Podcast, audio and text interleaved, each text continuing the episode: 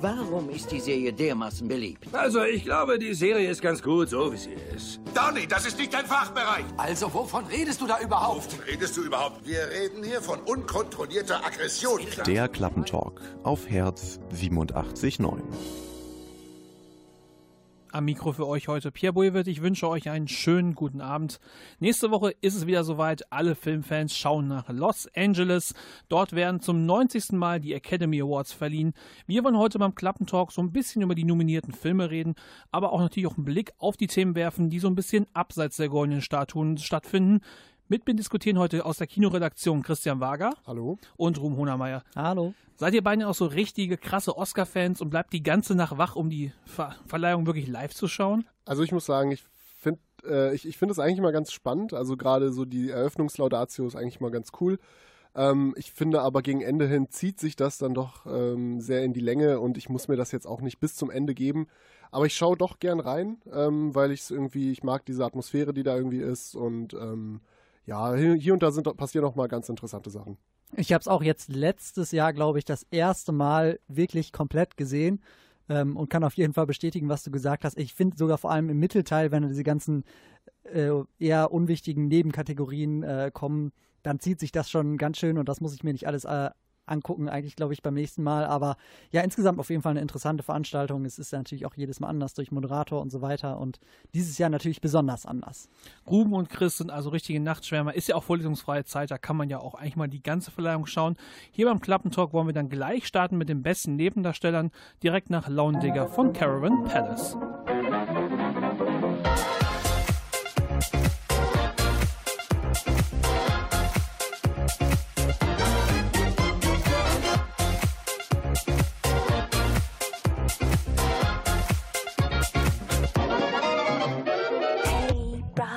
You thinking?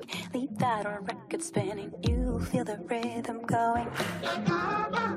Legs ain't got time to lay low. Your knees are bending, so it's time to get up and let go.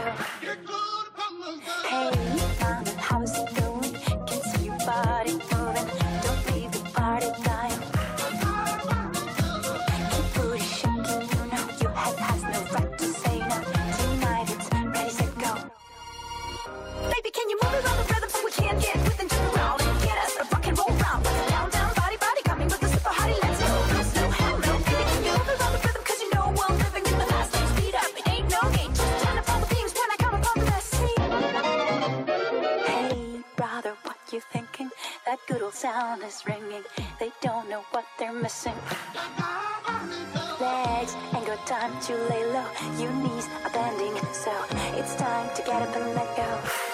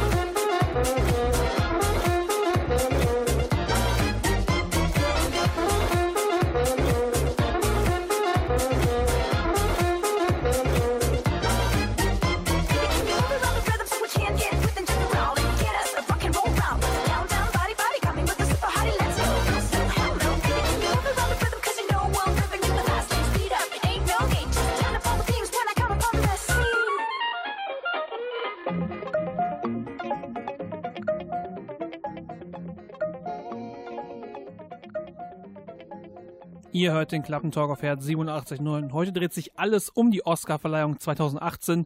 Unsere Diskussion über die Oscar-Kandidaten beginnen wir mit den Leuten, die manchmal ein bisschen hinten rüberfallen, die Nebendarsteller und Nebendarstellerinnen.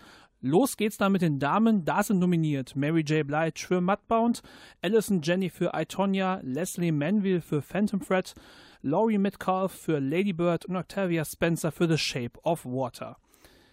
Ruben, Chris, welchen dieser Filme habt ihr gesehen und vor allem, wer ist euer Favorit in dieser Kategorie? Wem würdet ihr sagen, der muss, die muss die goldene Statue bekommen? Also ich muss sagen, ich habe nur zwei davon gesehen, und zwar ähm, Der Seidene Faden und äh, Shape of Water. Und da muss ich ganz klar sagen, obwohl ich den Film auf jeden Fall viel schlechter fand äh, als äh, den anderen, nämlich Der Seidene Faden, den fand ich viel schlechter als Shape of Water. Wie heißt, ich, wie heißt der seine Fahnen auf Englisch? Ich habe äh, Phantom Thread. Phantom Thread, okay. Genau, Das und- können. Genau, und die ähm, Darstellerin äh, Leslie Manville, muss ich sagen, obwohl ich den Film wirklich furchtbar fand. Ich fand ihn super langweilig und prätentiös. Aber diese Darstellerin, muss ich sagen, äh, hat die Rolle wirklich äh, toll, äh, toll vollfüllt. Sie spielt äh, quasi die Schwester des Hauptdarstellers Daniel Day-Lewis und äh, sie ist so ein bisschen die Fädenzieherin im Hintergrund. Und das ist, finde ich, immer eine interessante Rolle und sie füllt das wirklich super aus, finde ich. Ruben sagt also, eine gute Nebendarstellerin kann einen schlechten Film tragen. Chris, wie sieht das bei dir aus? Also ich habe von den äh, Filmen tatsächlich nur einen gesehen, und zwar Shape of Water. Und äh, da muss ich sagen, ohne gewusst zu haben, dass die äh, Dame nominiert ist als beste Nebendarstellerin, muss ich sagen, dass mir ähm, Octavia Spencer sehr, sehr positiv aufgefallen ist in diesem Film. Ähm, weil sie gerade im Zusammenspiel mit ähm, der Hauptfigur von Shape of Water, gespielt von Sally Hawkins, ähm, so eine sehr schöne Dynamik entwickelt, weil sie ist eben die, die Laute von den beiden, ähm, die emotionale von den beiden und ähm, äh, die andere, also Eliza, gespielt von Sally Hawkins, ist halt ähm, eine, eine stumme Figur. Und gerade in diesem Zusammenspiel muss ich sagen, dass es mir sehr gut gefallen hat. Sie war ähm, immer äh, lebensfroh und hat, ähm, finde ich, diese, äh, diese, diese Figur sehr gut verkörpert. Ja, also ich finde auch, sie hat das auf jeden Fall super gemacht. Vor allem, äh, ja, dieses sie als Rolle quasi äh, im Gegensatz zu der äh, stummen Hauptfigur äh, hat sie das natürlich super gemacht, dadurch, dass sie eben so den Gegenpart sozusagen spielt. Aber ähm, dann, ob dann doch der Oscar als beste Nebendarstellerin gerechtfertigt ist, würde ich jetzt erstmal sagen, weiß ich nicht. Äh, vor allem, weil wahrscheinlich auch die äh, Nebendarstellerin von Aitonia äh, ziemlich hoch gelobt wird im Moment. Ich habe den Film ja leider nicht gesehen, aber was ich so vom Ja, der kommt doch in Trailer- Deutschland erst in zwei Wochen raus. Ne? Genau, was ich, was ich so vom, vom Trailer her gesehen habe, muss ich sagen, ähm, das ist, glaube ich, schon echt eine ziemlich krasse Leistung. Ich freue mich auf jeden Fall sehr auf den Film. Äh, wie heißt die? Octavia Spencer für Shape of Water, wie gesagt, würde ich sagen, mh, cool gespielt, aber äh, Oscar, naja. Also ihr habt euch jetzt auf Octavia Spencer oder Leslie Manville festgelegt. Die anderen drei, seht ihr eher Außenseiterchancen oder Ich finde, es ist schwierig zu sagen, weil eben ein Teil von diesem Film eben noch nicht in Deutschland angelaufen ist. Eben dazu gehört halt I, Tonya und ich glaube, Mudbound ist tatsächlich auch noch nicht gelaufen. Und Lady Bird auch noch nicht. und Lady Bird auch noch nicht. Ähm, Ja, gut, also, dann- also dementsprechend ist es halt tatsächlich ein bisschen schwierig, das äh, eben zu diesem Zeitpunkt zu beurteilen. Also ähm, ich, ich weiß auch nicht, ähm, ob, ob ich Octavia Spencer jetzt unbedingt sagen würde, ja, sie hat mit ihrer Performance äh, den Oscar verdient.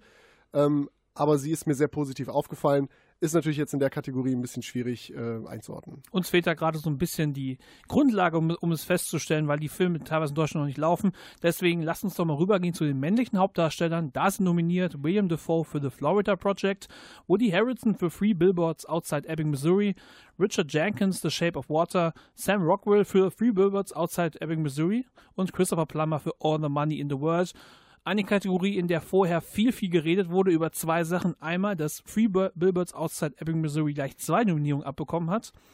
Und ich würde gerne anfangen, über Christopher Plummer zu reden, der ja seine Rolle, na sagen wir mal, vor zehn Wochen erst bekommen hat. Äh, Der Film wurde komplett von Ridley Scott, Ridley Scott? Ridley Scott. Ridley Scott nochmal auseinandergepflückt und Kevin Spacey komplett aus dem Film geschmissen. Und dafür wurde Christopher Plummer inszeniert.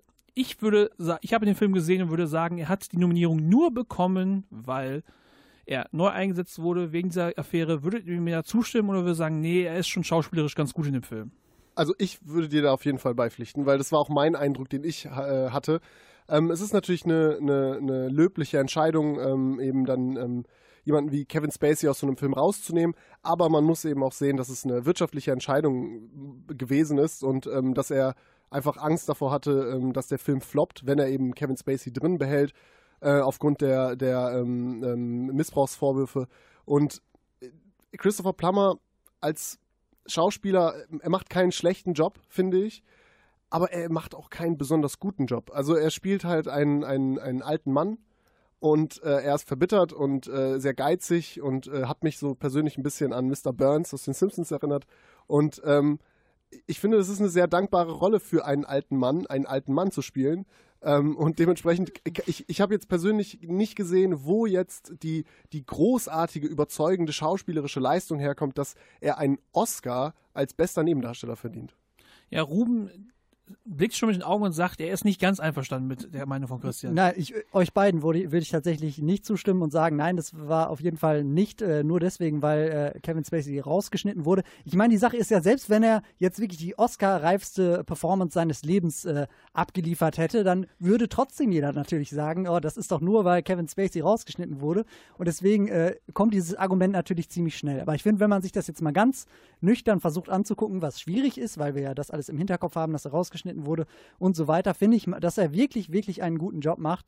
Ähm, ja, also für mich ist er nicht einfach nur so ein, äh, äh, äh, wie heißt der, der Mr. Burns-Verschnitt, weil ich schon am Anfang so das Gefühl hatte, ah, okay, das geht jetzt in die Richtung, er äh, ist jetzt irgendwie so der harte Kerl, der dann aber irgendwie doch seinen weichen Kern zeigt und so weiter, langweilig. Interessiert mich gar nicht, aber stattdessen, äh, ja, stellt er so einen so einen Mann da, der irgendwie äh, natürlich logischerweise äh, bei seiner Überzeugung bleibt, weil das tun alte Menschen in der Regel so. Die ändern nicht unbedingt noch um 180 Grad, wenn sie 80 sind, ihre äh, Meinung, sondern er ist einfach ein ver, äh, wie sagt man das, ein, ein starrer Typ in seiner Meinung und äh, das hat er mein, äh, meiner Meinung nach äh, richtig gut verkörpert. Und ich finde, mit, ich weiß nicht, wie alt der Typ ist, 90 oder so, ich finde, da kann man dem schon mal so eine Nominierung geben. Ob er den jetzt unbedingt gewinnen müsste, weiß ich nicht, aber ich finde, die Nominierung ist okay. Wir sind uns einig, dass wir uns uneinig sind über die Leistung von Christopher Plummer.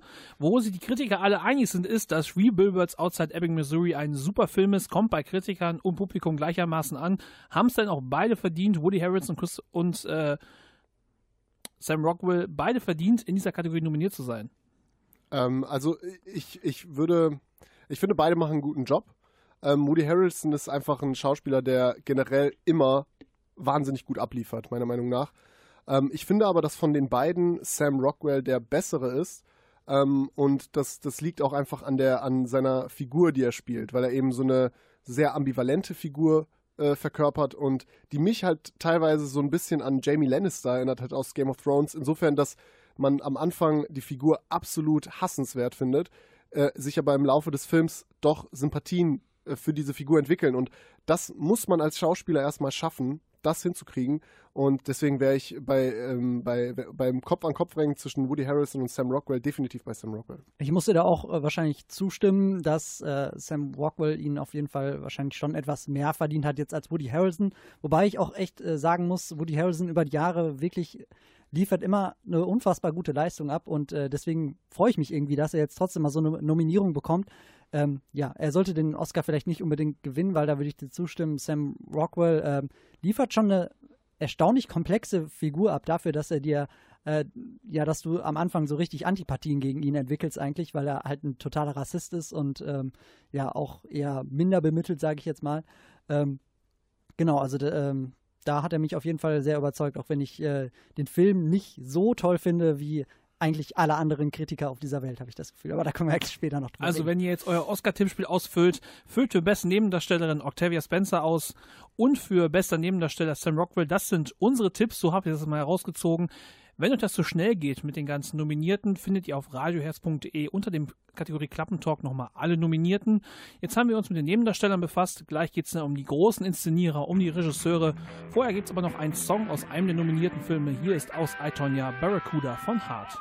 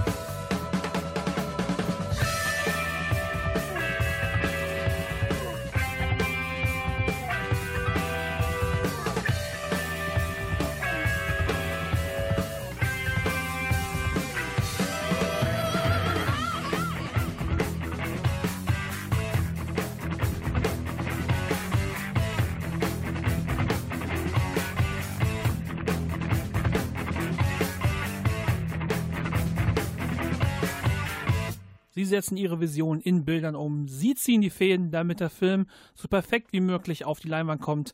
Der Job des Regisseurs. Neben dem Oscar für den besten Film eine der prestigeträchtigsten Auszeichnungen für Filmemacher. Nominiert sind in diesem Jahr für beste Regie Christopher Nolan für Dunkirk, Jordan Peele für Get Out, Greta Gerwig für Lady Bird, Paul Thomas Anderson für Phantom Thread und Guillermo del Toro für The Shape of Water. Ruben, wenn man sich die Liste so anschaut, dann sticht ein Film schon so ein bisschen heraus, nämlich Get Out.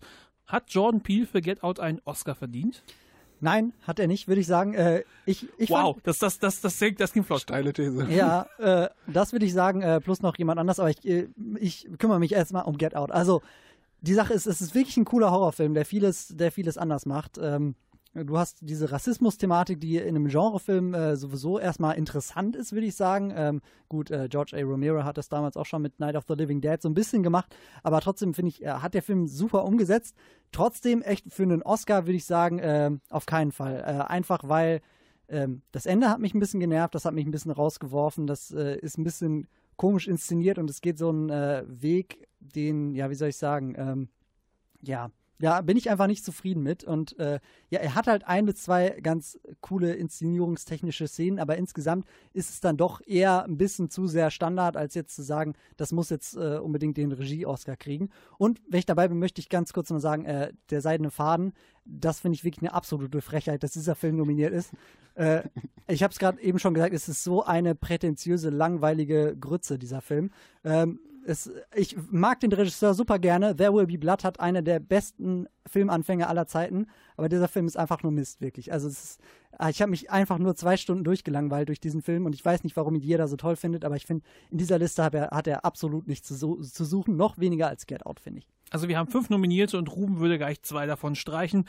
Chris, wie ist das mit dir? Wir haben ja mit Christopher Nolan jemanden, der da schon, sagen wir mal, öfter mal nominiert war und mit Guillermo del Toro, The Shape of Water, einen Film, der wirklich von allen Seiten gelobt wird. Welcher ist da dein Favorit? Was glaubst du, wer holt den Oscar für den besten Film? Also mein Favorit ist ähm, derzeit Shape of Water von Guillermo del Toro. Ähm, aber ich möchte noch an dieser Stelle erwähnen, ich bin ganz großer Fan von Christopher Nolan, immer schon gewesen. Ich, ähm, ich liebe seine Filme, ich mag es, wie er Filme, äh, wie er Geschichten erzählt, wie er eine, ähm, ähm eine Atmosphäre transportiert. Und mich stört es total, dass ich Dunkirk noch nicht geschaut habe. Ich habe es einfach aus zeitlichen Gründen irgendwie nicht hingekriegt. Und ähm, deswegen unter Vorbehalt Shape of Water. Es liegt aber daran, dass ich Dunkirk nicht gesehen habe. Ähm, und ja, bei, bei ähm, so, ansonsten, wie gesagt, wenn Dunkirk noch eben aus dieser äh, Liste dann rausfällt, für mich persönlich, ähm, finde ich, dass, dass, dass Shape of Water einfach ein, ein, unglaublich, unglaublicher Film ist. Da müssen wir noch über die fünfte im Bunde reden, dürfen wir nicht unter den Tisch fallen lassen, auch wenn Lady Bird in Deutschland noch nicht zu sehen ist. Greta Gerwig, eine Dame, die für den Regie-Oscar nominiert ist, das ist überhaupt das fünfte Mal überhaupt, dass eine Dame nominiert wurde. Erst einmal ging der Oscar in die Richtung. Ich habe auch schon von verschiedenen Seiten gehört, dass sie Phantom Thread nicht so gerne auf der Liste gesehen hätten und lieber noch einen anderen Film gesehen hätten, der von einer Frau Regie geführt wurde, nämlich Wonder Woman. Wie würdet ihr das sehen? Muss, muss man die nominieren oder muss es wurde auch viel gesagt, man muss nominieren, weil eine Frau Regie geführt hat in einem großen Blockbuster-Film. Also ich finde, man, man, äh, ich finde, man muss mal ein bisschen vorsichtig sein, Filme nur deswegen zu nominieren, weil sie eine, äh, weil eine Frau Regie geführt hat. Und das andere Problem, was ich vielleicht ein bisschen sehe, ist, dass ich persönlich ähm, Superheldenfilme ganz gut finde, aber bisher noch keinen Film gesehen habe, wo ich sagen würde, yo, der, der geht in die Richtung äh, Oscar würdig. Und, Dark Knight ähm, vielleicht? ja gut, okay, Dark Knight tatsächlich, Dark Knight tatsächlich, aber es ist, finde ich, Dark Knight ist kein klassischer ähm, äh, Superheldenfilm, sondern da es haben auch eher die Umstände zum Oscar geführt als die schauspielische Leistung. Das würde ich, würde ich mal so sagen. Und der Film funktioniert auch ohne Batman wahnsinnig gut. Ja. Also Christopher Nolan, äh, da bin ich tatsächlich ähm, voll mein Ding. Ähm, aber ja, also ähm, würde ich, würde ich tatsächlich jetzt äh, Wonder Woman so gut er vielleicht war, würde ich jetzt nicht unbedingt damit reinpacken. Ich wollte auch eigentlich nur sagen, ich habe ihn nicht gesehen, deswegen würde ich dir das äh, Wort überlassen. Aber du hast ja schon alles dazu gesagt. Ähm, genau, äh, ich bin halt auch super, super kein Superheldenfilm, kann man sagen. Ähm, ist es äh, super, was habe ich gesagt, Superhelden-Fan, äh, Film-Fan. Ähm, ja, ich glaube einfach nicht, dass der mich wirklich von Hocker reißen würde. Und was ich so gehört habe, äh, ist er auf jeden Fall für so einen Film aus dem DC-Universum wohl ganz gut. Aber ähm, ja, insgesamt als Film einfach einfach nicht so cool, Ich wollt- dass ich er wollte es auch in nur so einer mal- Liste auftauchen könnte. nur mal in den Raum werfen. Ruhm muss ich gar nicht fragen, welchen Film er hier nennen würde, weil er mir seit Wochen von Shape of Water vor- vorschlägt und euch wahrscheinlich auch tun würde, wenn ich ihn jetzt nicht bremsen würde. Deswegen würde ich immer sagen, wir einigen uns bei der besten Regie auf The Shape of Water. Das wäre so unser Favorit. So sehe ich es auch. Ich sehe keine Gegenstimmen, deswegen lassen wir es dabei. Wir sind uns dann, wir sind uns einfach einig, dass Shape of Water, das könnte unser Oscar-Favorit sein. Deswegen gibt es aus dem Film auch jetzt einen Song, You Never Know von René Fleming, und der ist auch für den Oscar als bester Song nominiert. You'll never know just how much I miss you.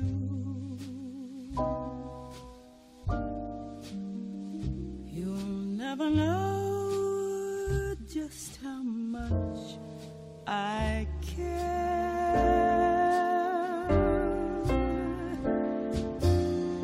And if I tried, I still couldn't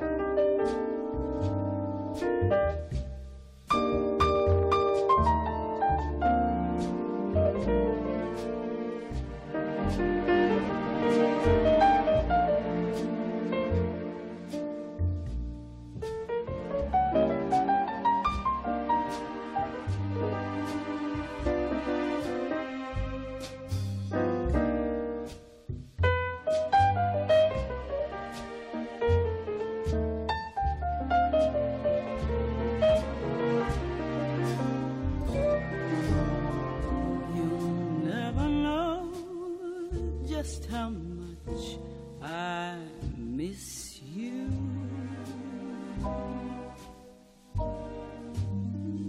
You'll never know just how much I care.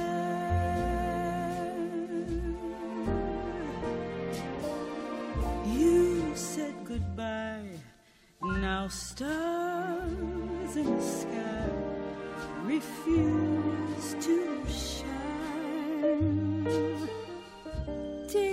from me, it's no fun to be alone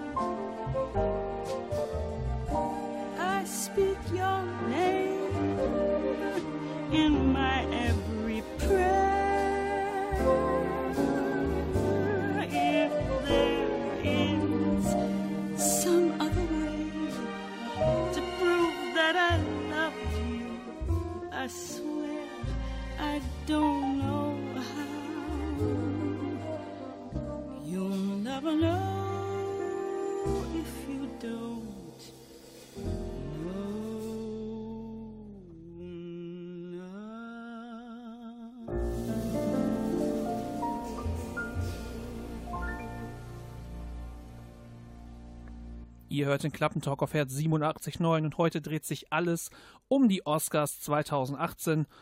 Ein Film, der kann ja noch so ein gutes Drehbuch haben, noch so schöne Bilder. Ohne einen guten Hauptdarsteller läuft fast gar nichts. Gute Schauspieler können auch mal Filme tragen, die vielleicht nur so mittelmäßig sind. Wir beschäftigen uns jetzt mit den Oscar-Kandidaten für beste Hauptdarsteller und Hauptdarstellerin. Anfangen wollen wir mit den Männern. Da sind nominiert Timothy Chalamet für Call Me By Your Name, Daniel Day-Lewis für Der Seidene Faden, Daniel Kaluuya für Get Out, Gary Oldman für Die dunkelste Stunde und Denzel Washington für Roman J. Israel. Chris, wer ist hier dein Favorit? Wen würdest du vorne sehen? Und vor allem, was macht Denzel Washington auf der Liste? Ähm, ja, der Film mit Denzel Washington, der läuft tatsächlich, glaube ich, auch noch nicht. Deswegen kann ich da nicht wahnsinnig Ja, viel zu sagen. Großteil der Film ist mal wieder noch nicht in Deutschland, deswegen verzeiht es uns, wenn wir vielleicht Ja. mal das eine oder andere Mal nicht ganz so gut drüber reden können. Genau. Also ähm, für mich persönlich ist ähm, von diesen Namen, die du jetzt vorgelesen hast, Gary Oldman ganz weit vorne. Ähm, das liegt einfach daran, dass er in Die dunkelste Stunde ähm, Winston Churchill wahnsinnig äh, gut spielt. Ähm, also er hat im Film ähm, bekommt er so eine, hat er so eine, so ein Body, äh, so eine Maske bekommen halt so, damit er eben dem, dem Winston Churchill, der dann doch ein bisschen fülliger war, ein bisschen ähnlicher sieht. Und ähm, ich muss wirklich sagen, wenn ich nicht gewusst hätte, dass Gary Oldman diese Rolle spielt, dann hätte ich ihn nicht erkannt. Und ähm, das ist, finde ich, schon für, einen- für einen Schauspieler, der so, so ein Standing hat, den man einfach so sehr kennt. Ähm, das ist natürlich erstmal ein großes Lob an die Maske, aber eben auch ein äh, großes Lob an den Schauspieler selbst, ähm, dass er eben es hinkriegt, so eine Figur wie Winston Churchill, die ja schon so sehr eigen ist und sehr viele Eigenheiten hatte und seine ganz besondere Art zu sprechen und zu reden und äh, sich zu verhalten und ähm, von dem Ge- äh, Ge- Gestik und Mimik. Und ähm, ja, da muss ich wirklich sagen, dass Gary Oldman mich absolut überzeugt hat. Der hat diesen Film äh, komplett getragen und ähm, hat einfach meiner Meinung nach einen fantastischen Job gemacht. Ruben, was ist mit dir? Würdest du Chris zustimmen oder würdest du einen anderen Film oder einen anderen Hauptdarsteller ins Rennen schmeißen? Ja, leider, leider habe ich äh, die dunkelste Stunde noch nicht gesehen. Aber was ich so an Szenen gesehen habe mit, ähm, mit Gary Oldman, würde ich dir auf jeden Fall zustimmen, Christian. Ähm, der, ähm, ja, das ist einfach echt krass, wie äh, diesen Schauspieler, den man so kennt aus was weiß ich wie vielen Filmen, dass man ihn äh, echt nicht wiedererkennt. Und äh, ja, er ist halt trotzdem, äh, trotzdem schafft darunter äh, eben nicht. Ja, nicht Gary Oldman eben zu sein, sondern wirklich Winston Churchill, äh, von dem man ja auch so ein paar Sachen, äh, paar Aufnahmen kennt. Äh, man kennt diesen Ziga äh, Zigarrenrauchenden alten Mann und das hat er super verkörpert, finde ich. Also er wird ihn wahrscheinlich kriegen, vermute ich mal. Ähm, und äh, ich glaube, das ist auch, das ist auch ganz gut. Den anderen Film, den ich auch noch, äh, die anderen beiden Filme, Entschuldigung, nee, drei, drei sogar habe ich gesehen. Äh, andere, ähm, ja, für die Menschen nominiert sind. Äh, der Seidene Faden möchte ich jetzt nicht drüber reden. Äh, wobei Daniel Day-Lewis echt einen guten Job macht. Äh, aber Aber ist, ja auch, ist das nicht Daniel, Daniel Lewis letzter Film? Wird das nicht immer ja, so groß angeprangert? Ja, er hat offiziell gesagt, es ist sein letzter Film. Aber, man Aber- kennt das ja, ne? Tarantino hat ja schon dreimal, glaube ich, angekündigt, dass er seinen letzten Film macht. Naja, schauen wir mal. ähm, ja. Äh, sonst kann ich noch sagen, äh, Timothy äh, Chalamet heißt er übrigens, äh, ähm, Call Me By Your Name, fand ich super, aber ähm, muss ich sagen, äh, Oscar muss vielleicht nicht unbedingt sein, da würde ich mich viel mehr freuen, wenn, äh, wenn der Regie-Oscar oder der beste Film-Oscar an den Film geht, was aber wahrscheinlich nicht passieren wird, also naja. Und dann haben wir noch äh, Daniel Kaluuya für Get Out, wo wir eben schon groß drüber geredet haben, dass Get Out eher halt keine Nominierung für beste Regie verdient hat, vielleicht auch nicht als bester Hauptdarsteller. Und ich würde mal sagen, dass Denzel Washington noch leichte Außenseiterchancen hat. Immerhin ist es hier ein Film, der so ein bisschen einen Ansatz hat. Äh, Roman J. Israel ist ein Theaterstück, was verfilmt wurde.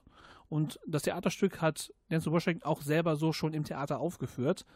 Und er soll, er soll wohl halt das Ding ziemlich tragen und in der Rolle aufgehen.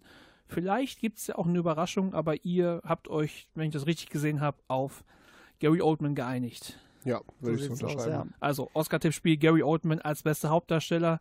Dann würde ich sagen, machen wir weiter mit den besten Hauptdarstellerinnen. Da sind nominiert Sally Hawkins für Shape of Water, Frances McDormand für Free Billboards Outside Ebbing, Missouri, Margot Robbie für I, Tonya, Sassuir Ronan für Lady Bird und Meryl Streep für The Post. Meryl Streep, die immer nominiert ist und glaube ich immer abliefert, aber ich glaube, dass da andere Leute weiter vorne sind, den Oscar zu holen. Ruben, wer ist für dich mit da vorne mit dabei? Wer holt das Ding? Ja, also man kann natürlich sagen, Meryl Streep, so ein bisschen die äh, Daniel Day-Lewis ähm, der Frauen sozusagen, äh, die halt immer den Oscar bekommt sozusagen. Ja, aber sie liefert, sie liefert, sie liefert sie aber liefert- jedes Mal ab. Sie Ne? liefert wahrscheinlich wirklich jedes Mal ab. Ich muss zu meiner Schande gestehen, ich habe, glaube ich, noch keinen einzigen Film von ihr bewusst wirklich gesehen.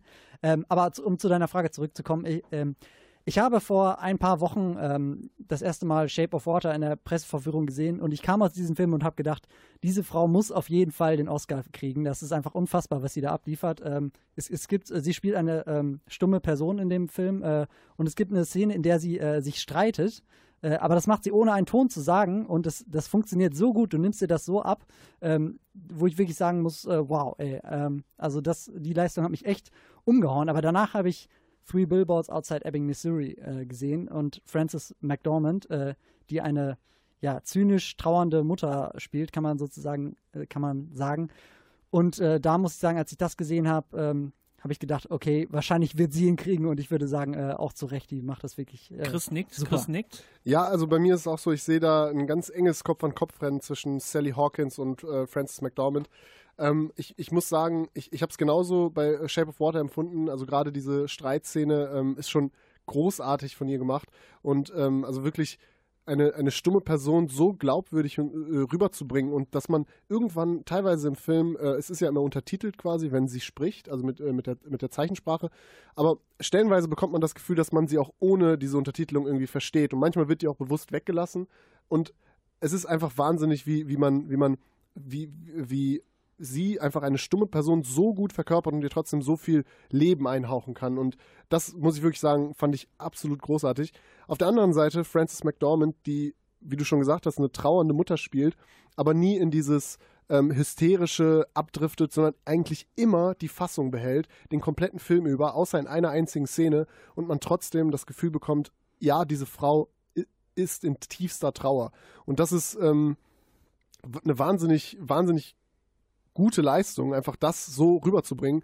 Und äh, deswegen, ich kann mich zwischen den beiden auf jeden Fall nicht entscheiden, aber ähm, dass die einer von den beiden gewinnt, das ist, äh, steht für mich persönlich fest. Das ist halt bei Francis McDormand wirklich so eine total minimalistische Leistung sozusagen. Es sind so ganz kleine, äh, äh, ganz kleine mimische Veränderungen sozusagen, die ihren ähm, ja, ihren Gefühlszustand sozusagen ausdrücken. Und das ist, finde ich, immer jetzt im Gegensatz zu Overacting oder so, was Sally Hawkins natürlich nicht macht, aber ähm, das ist, glaube ich, noch eine besondere Schwierigkeit, das trotzdem dann so gut rüberzubringen. Also für mich auf jeden Fall ja. Wir sind uns also uneinig, wer den Oscar für die beste Hauptdarstellerin bekommen sollte. Sally Hawkins für Shape of Water oder Frances McDormand für Free Billboards Outside Ebbing, Missouri.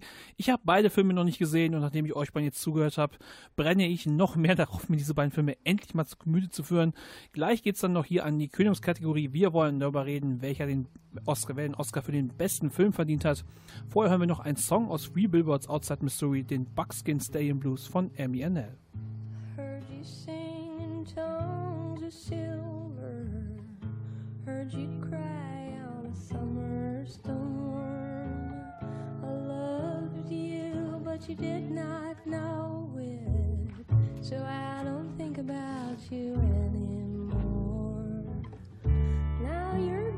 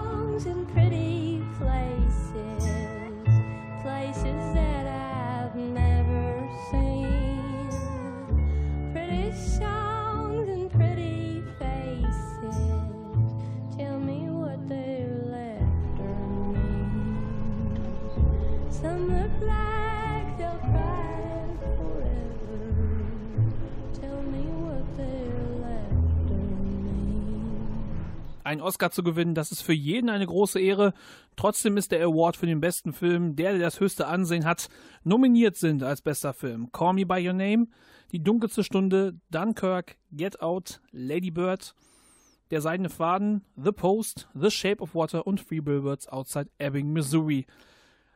Erstmal muss man die Frage stellen, warum nominiert man gleich neun Filme für den besten Film? Hätte man sich da nicht auf eine Auswahl einigen können? Ich, Also, also ich, ich, ich, ich finde es ich find's persönlich zu viel. Ich weiß nicht, was wieder die Praxis ist, aber ich glaube, dass es ähm, dass oftmals ja auch schon die Nominierung irgendwie eine Auszeichnung ist und ich kann mir vorstellen, dass da einfach ähm, ja viele Filme bei sind, wo man gesagt hat, okay, wir wollen die zumindest als Nominierung aufnehmen, auch wenn wir wissen, dass die wahrscheinlich nicht als bester Film äh, gewinnen. So würde ich es mir persönlich erklären, aber das ist natürlich jetzt Ja, eine haben so- laienhafte Erklärung. äh, ich ich habe es ja beim Regie-Oscar gerade schon gesagt, äh, äh, also Get Out und der Seine Faden haben da überhaupt nichts zu suchen. Äh, weiß nicht, wie die da reingekommen sind. Ansonsten kenne ich den Kampf natürlich, dass man äh, sich nicht entscheiden kann, äh, welcher Film ist jetzt gut, welchen, ähm, ja, ich, ich finde es ja schon schwierig, überhaupt auszugucken, äh, auszusuchen, was für einen Film ich jetzt gucke auf Netflix oder so. Also von daher äh, ist schon okay. Ja, also vielleicht, vielleicht hätte man es schöner zusammenstreichen können. Auf jeden Fall ist es hier auch so, dass wir ein paar äh, Filme nicht gesehen haben. The Shape of Water, Three Billboards, Outside Miss Ebbing, Missouri. Die Filme, über die Filme haben wir schon weitestgehend gesprochen. Die haben auf jeden Fall eine Nominierung verdient. Call Me By Your Name genauso. Würde ich auch sagen, wir haben über diese Filme, drei Filme habt ihr so sehr drüber geschwärmt. Sind es auch die drei Filme, die das um das Rennen für den besten Film ganz vorne mit dabei sind? Also äh, für mich persönlich äh, wird es, also ich würde mir, mich sehr freuen, wenn Shape of Water tatsächlich äh, den Oscar gewinnt. Ich muss sagen, Three Billboards ist ein super Film. Er macht sehr viel Spaß. Er ist ähm, sehr unvorhersehbar und entwickelt sich am, also ich habe am Ende des Films was komplett anderes bekommen, als ich am Anfang erwartet habe, im positiven Sinne. Ähm, ich muss aber sagen, dass mir diesem Film persönlich so ein bisschen der Wumms gefehlt hat, irgendwie sowas, noch dieses, dieses eine kleine, was ihn so wirklich besonders macht und herausstechen lässt. Ähm, er, er läuft, glaube ich, als, als ähm, Oscar-Favorit tatsächlich, hat auch, glaube ich, bei den BAFTAs ähm, gewonnen. Und das ist für mich persönlich jetzt nicht so hundertprozentig nachvollziehbar, ähm, weil ich einfach sagen muss, dass das Shape of Water einfach so ein runder und guter Film ist, der einfach in also es gibt meiner Meinung nach wirklich keine einzige Szene, wo ich sagen würde, nö, die ist nicht gut. Äh, der Film hat keine Längen, der Film ist super in sich geschlossen und ähm, von meiner Seite aus würde ich mich sehr freuen, wenn Shape of Water tatsächlich den Oscar bekommt. Ich habe ja immer die Hoffnung, dass ihr so ein bisschen diskutiert und auch so ein bisschen, vielleicht auch ein bisschen anzickt und vielleicht ein bisschen Diskussion aufkommt, aber ich glaube, bei Shape of Water wird Ruben dir zustimmen. Ich, ich sehe immer das Lächeln auf seinem Gesicht, wenn der Filmtitel fällt und ich glaube, Naja, also, also ist ja so. Ähm, äh, also ich habe den gesehen und war echt äh, super begeistert. Jetzt habe ich ihn aber äh, auch nochmal ähm, gesehen und muss sagen, äh, das stimmt auf jeden Fall. Vor allem äh, finde ich auch in Bezug auf Three Billboards Outside Ebbing, Missouri, ähm, schafft der Film es, finde ich, viel mehr, mir diese Charaktere nahe zu bringen, sodass du ähm, wirklich die ganze Zeit bei den Figuren bist und äh, ja, wie soll ich sagen, auch emotional involviert bist. Und das ist für mich einfach immer äh, am wichtigsten. Three Billboards fand ich, ähm, hatte echt äh, interessante, äh, ein interessantes Spiel mit, dem, äh, mit den Erwartungen des Zuschauers. Ähm, also man hat wirklich die ganze Zeit was anderes bekommen, als man erwartet hat. Ähm, das war echt so interessant, wür- würde ich sagen, aber er hat mich halt im Großen und Ganzen doch ein bisschen kalt gelassen, um jetzt auf Shape of Water zurückzukommen. Ja, äh, fand ich wirklich super, äh, wenn ich auch sagen muss, ähm, Michael Shannon als Bösewicht hat es auch gut gemacht, aber ähm, die Rolle des Bösewichts, muss ich sagen, äh, ist dann doch, finde ich, ein bisschen platt. Also es ist, es ist, er ist halt der, äh, der Leiter dieser Laborabteilung, in der ein äh, mysteriöses Wesen gefunden wird, ähm, äh, beziehungsweise gezüchtet wird, äh, gehalten wird, kann man sagen.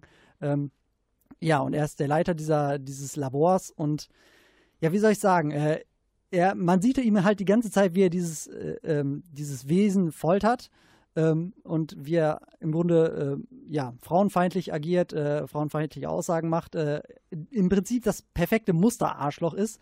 Und ähm, ja, er ist, das bleibt halt auch den ganzen Film über so. Er ist halt ja der böse weiße Mann sozusagen, der böse Amerikaner. Ähm, ja, und das war mir irgendwie am Ende so ein bisschen, bisschen zu platt. Vielleicht wäre es vor zehn Jahren irgendwie der Typ mit dem russischen Akzent gewesen oder der Araber oder so und jetzt ist halt der äh, weiße Mann. Also, ich weiß nicht. Aber Also da merkt man vielleicht, dass ein Film, selbst ein Film wie Shape of Water, nicht ganz klischeebefreit auskommt. Aber äh, meiner Meinung nach, also es stimmt natürlich, der Film hat so seine Klischees, aber der, der Film will auch nicht ähm, ultra realistisch sein. Und ich finde, das muss man, muss man da schon irgendwie zu sagen, weil der Film ist im Grunde ein Märchen. Und äh, in Märchen ist es auch immer so, dass natürlich die Figuren ein bisschen überzeichnet sind und auch die Bösewichte natürlich irgendwie ähm, von den äh, negativen Charaktereigenschaften so die meisten auf jeden Fall irgendwie auf sich vereinen können. Und ähm, deswegen finde ich das, äh, finde ich gar nicht, dass, also ich habe, ich persönlich äh, sehe es auch so, dass die Figur, glaube ich, am, am, am flachsten ausgefallen ist. Aber ich finde nicht, dass es dem Film an sich schadet, sondern ähm, dass, dass es trotzdem sehr gut sich eben in diese doch schon sehr märchenhafte Geschichte irgendwie einfügen lässt. Da merkt man halt auch, dass selbst richtig gute Filme auch Schwächen haben dürfen und sie auch zeigen.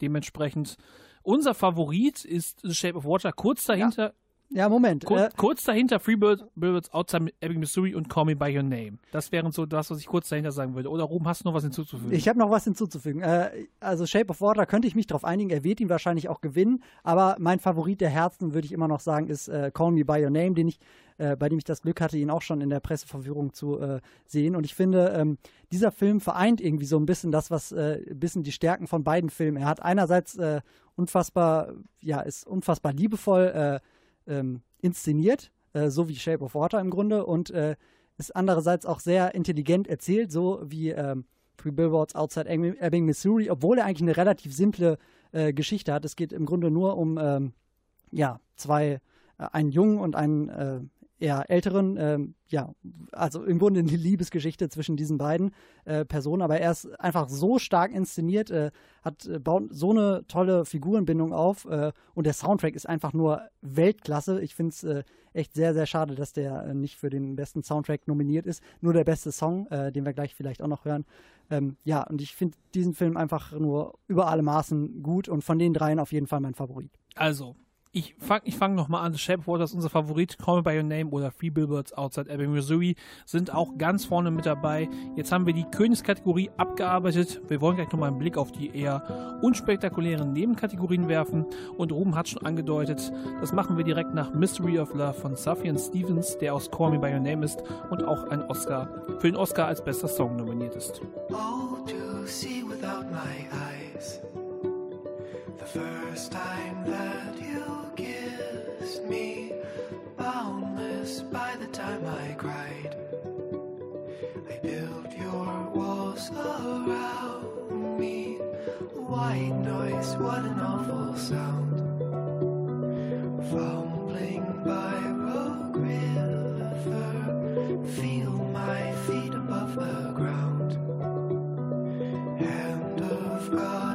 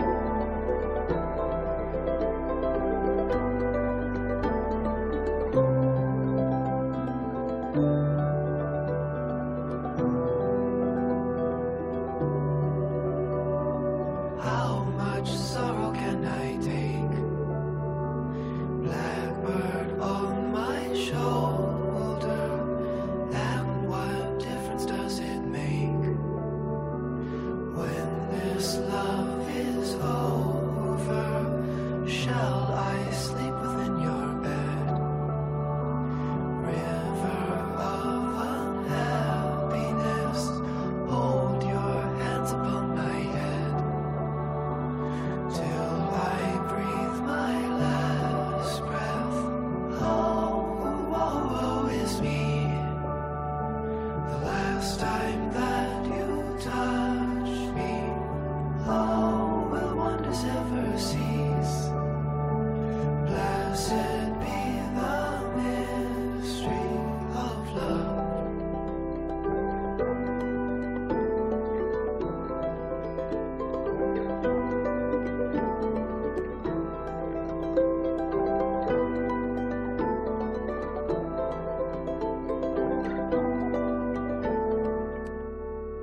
Ihr seid bei Herz 87.9, ihr hört den Klappentalk und wir sprechen immer noch über die Oscar-Nominierung.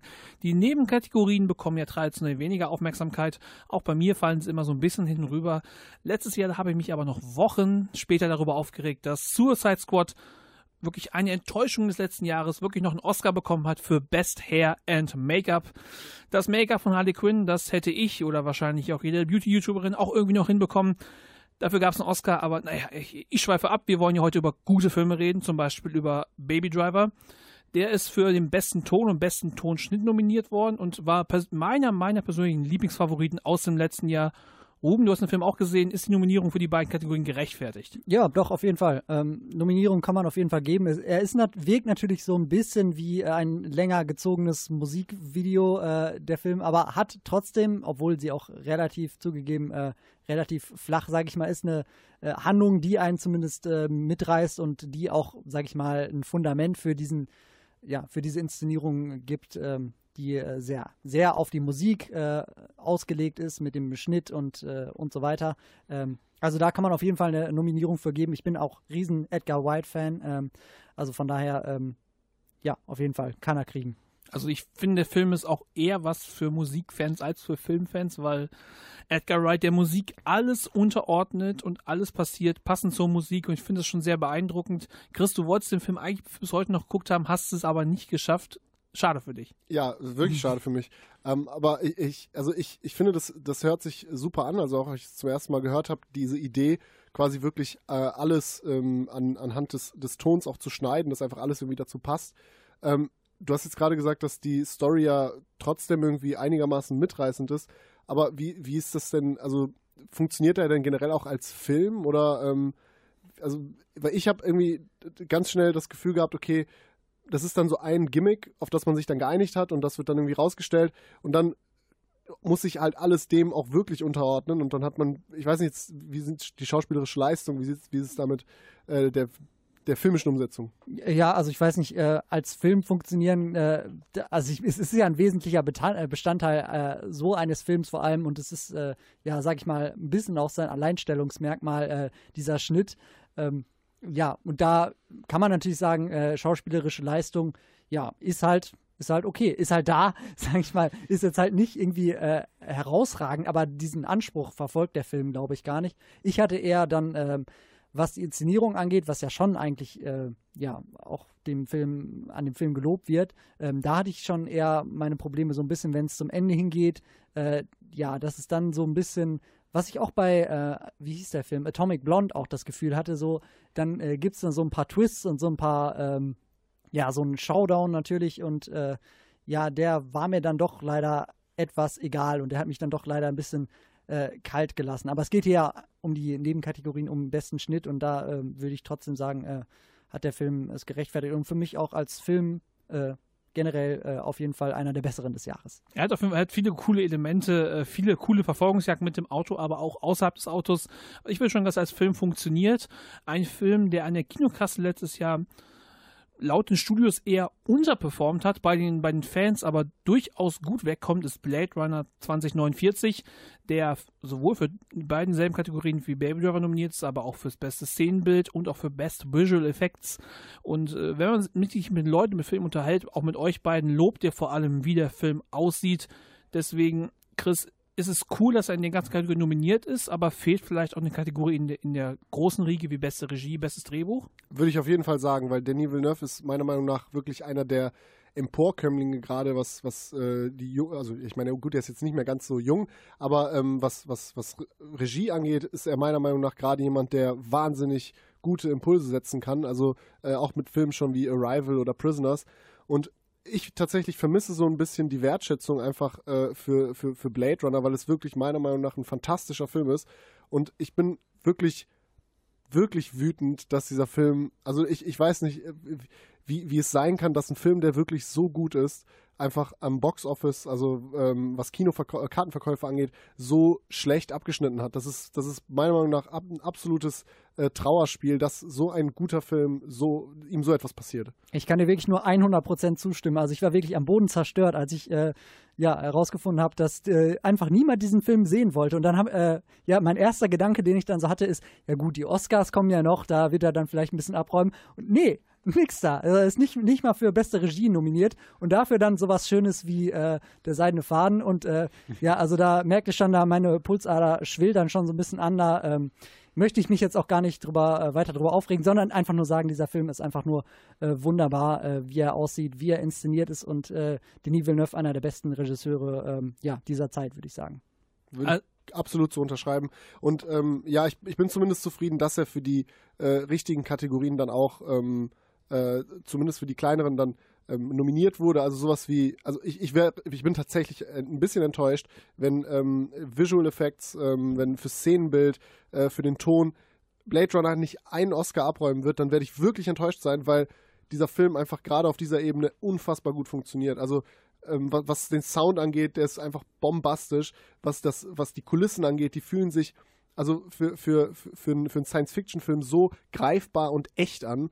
Ähm, und das muss man wirklich meiner Meinung nach erstmal erstmal schaffen. Und wenn er da keinen Oscar abräumt, dann weiß ich auch nicht mehr. Also wenn Blade Runner 2049, ohne ihn gesehen zu haben, den Visual Effects Oscar nicht bekommt und dafür stattdessen Kong oder Guardians of the Galaxy Volume 2 oder Star Wars Last Jedi, naja, dann muss man den, ist der Film vielleicht nicht so gut wie alle sagen, aber Ruben hatte noch, wollte eigentlich noch was sagen, aber ja, sich zurückgehalten. naja, also. Wolltest noch mal eine Brandrede für Blade Runner 2049 halten? Ja, eigentlich ist dazu ja schon, äh, schon alles gesagt. Das Ding ist halt, man hat den nicht mehr so ganz im Gedächtnis, habe ich das Gefühl, weil vor allem in Deutschland halt jetzt erst diese ganzen Oscar-Filme so langsam äh, anlaufen und äh, also zumindest mir geht's so, dass ich die halt erstmal alle im Hinterkopf habe und äh, ich habe dann, als äh, wir diese Sendung vorbereitet haben, so ein bisschen äh, gemerkt, ach ja, Blade Runner war da ja auch noch.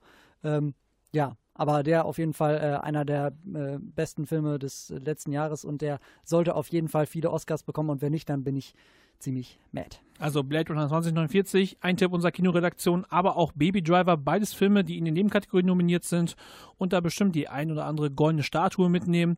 Wir wollen dann gleich noch über das große Thema abseits der Verleihung reden. Das machen wir direkt nach einem Song aus Baby Driver, nämlich der, der Song, mit dem Baby rumfährt, der ihn zum Treiben bringt. Also jetzt nicht, wenn ihr im Auto sitzt, nicht hoch beschleunigen, sondern genießt einfach den Song Brighton Rock von Queen aus Baby Driver.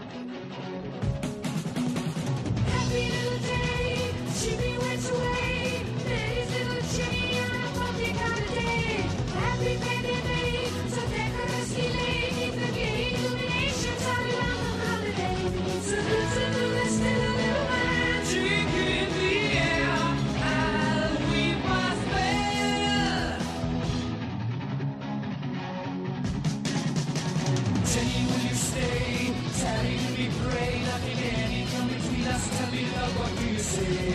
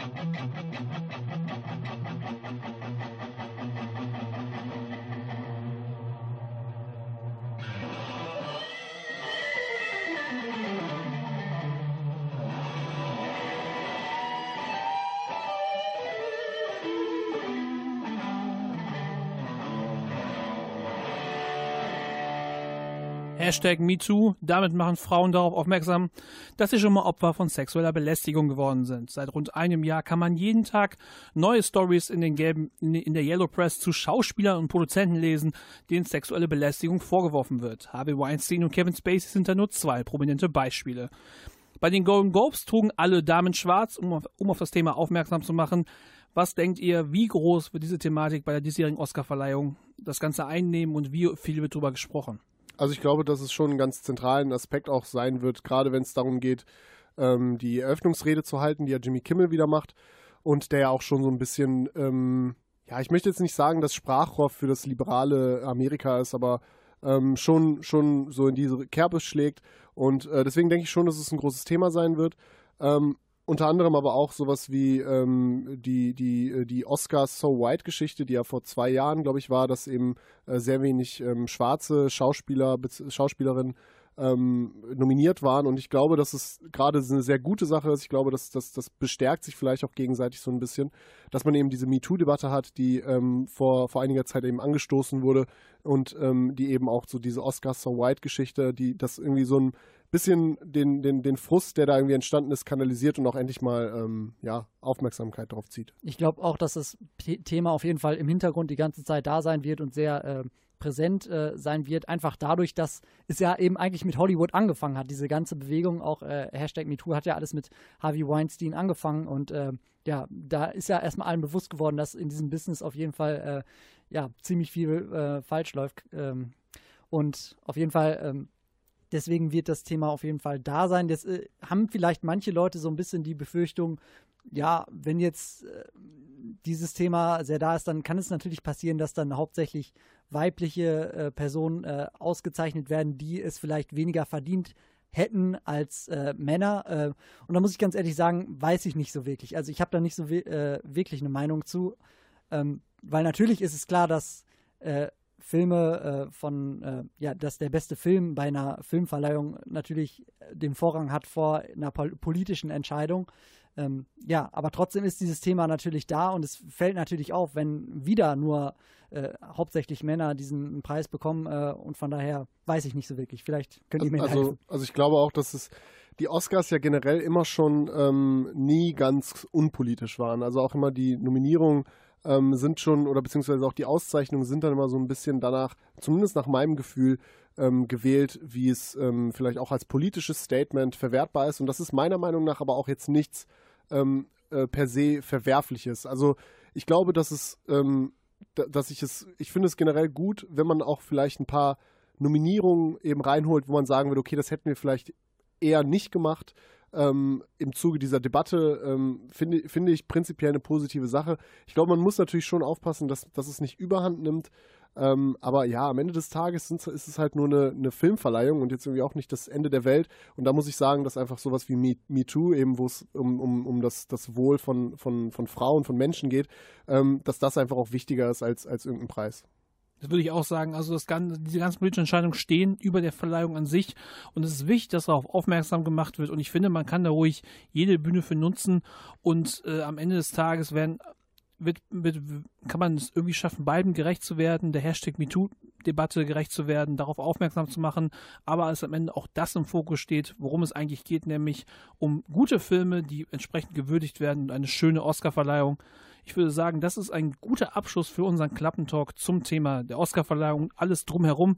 Ich sage danke an Christian Wager und Ruben Hundermeier für die Diskussion und ich wünsche euch noch einen schönen Abend. Pierre Boywitt sagt Tschüss, wir sind raus.